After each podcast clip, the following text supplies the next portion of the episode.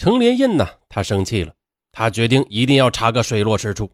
接下来的两天中，程连燕四处走访，他呢先后找到了附近村庄四名失踪孩子的家长，要求他们把孩子失踪的经过写下来，并且按上手印，还索要了失踪孩子的照片。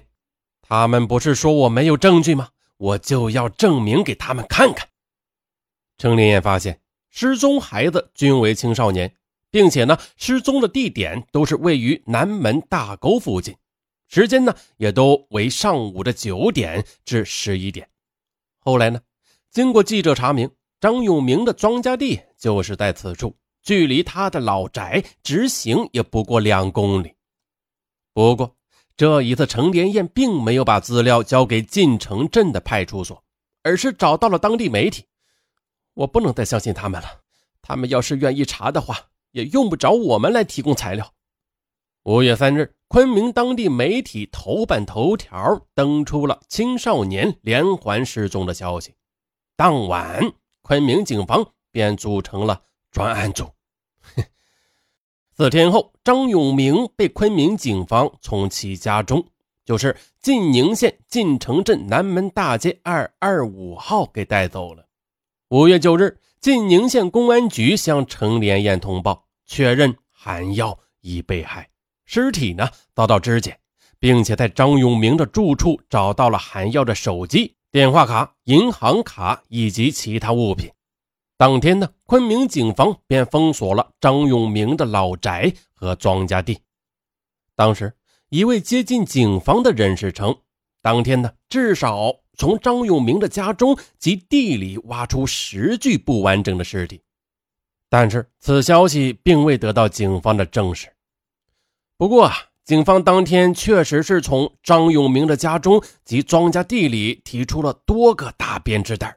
就在现场观看的村民告诉记者，编织袋里的残骸是清晰可见的，好多骨头都是一根一根的，最长的呢也不过几公分左右。这时候呢，一位经常在古滇公园休闲的老人说。在韩耀失踪的当天下午，张永明还在公园里和别人一起下过象棋呢，也没看出来什么异常啊，不怎么说话，也不怎么笑。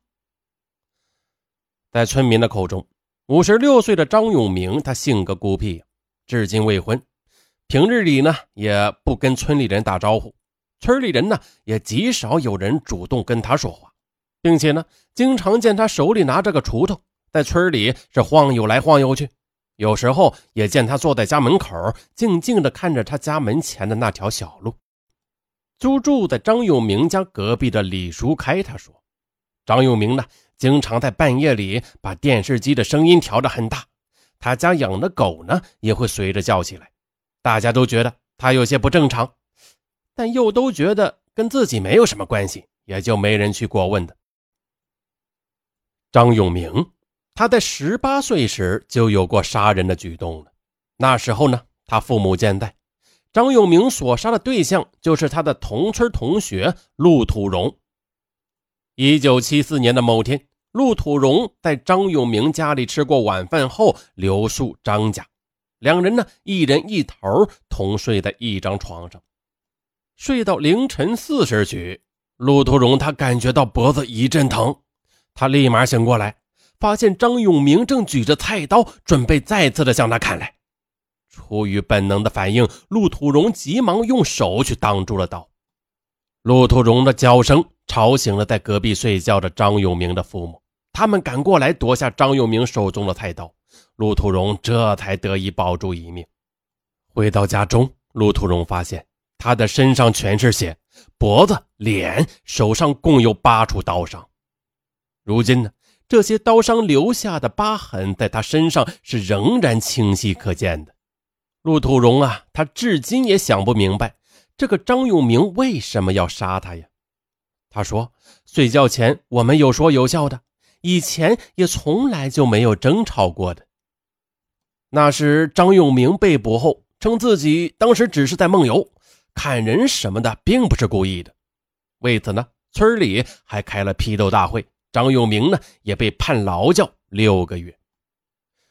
陆世荣呢，他大难不死，好不容易捡回了一条命，可是治疗费呢，却高达数数百啊啊数百元啊！对，那个时候啊，是在一九七四年吧，几十块钱啊，确实是很多钱。我还记得我父母那时候说过，说是那时候只要几分钱啊，几分钱就能吃饱早餐。哎，就说条件好的，家里条件好一些的，每天的零花钱也只有一毛钱。对，就是在这么一个环境下啊，他的治疗费啊却高达数百元，而且呢，最后张家只赔了几十元。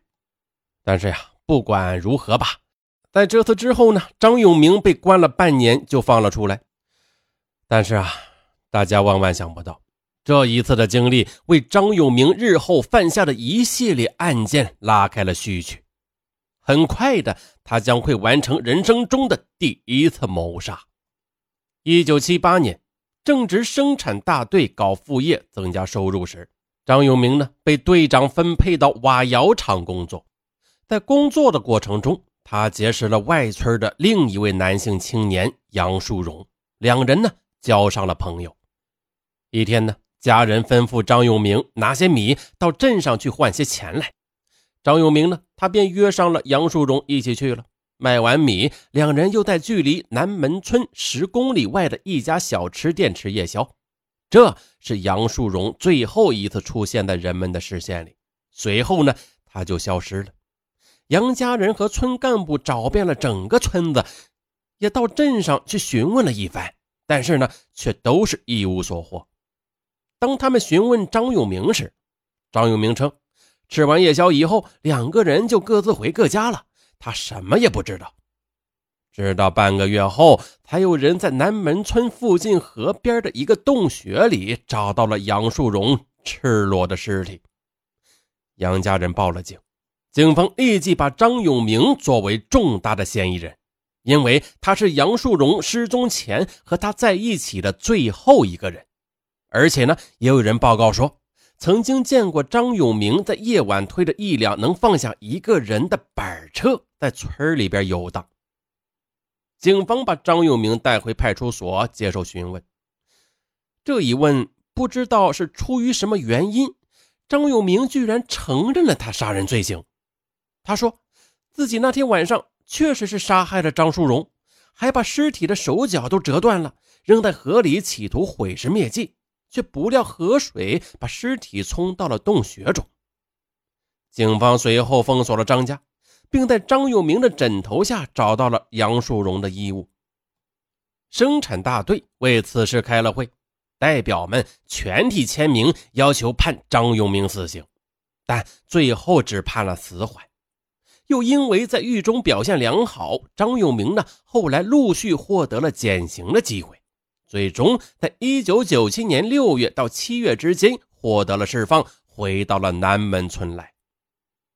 此时啊，他的父母已经不在了，大哥呢去临县当了上门女婿，大姐也嫁去了外地，二哥又因为与母亲不和的关系而没有往来，所以。家中就只剩下他一个了，他呢独自一人住在南门大街二二五号的老屋子里，靠的是种田为生，也不与其他人来往。有几次，一些好心的邻居曾经邀请他到自己家里去吃饭，但是张永明总是说家里有饭菜，拒绝了。还有一回，他半夜里胃溃疡出血，最后还是靠村干部送他去医院，帮他在手术单上签的字。南门村呢为张永明办理低保，并且分给他一些地。村民们说，头几年张永明是特别的勤快，天天的扛着锄头往地里跑，还开荒种菜。十九岁的牢狱生涯为他的面容增添了几分沧桑，使他看起来比实际年龄要大许多。但是只要看他一眼，他那一米七五的高个头和粗壮的身子骨儿。还没有人会觉得他是个上了年纪、弱不禁风的老人。时不时的呢，村民们还会花五十块钱雇他，让他把挡住了田里作物阳光的树木给砍掉。或许他们觉得这个林业局的人呐，会因为张永明是个杀人犯，所以呢不会追究砍树的事情。又或许呢，是他们自己害怕张永明，所以呀，想给他找点事情做做。免得他又无聊起来，又出去发狂杀人。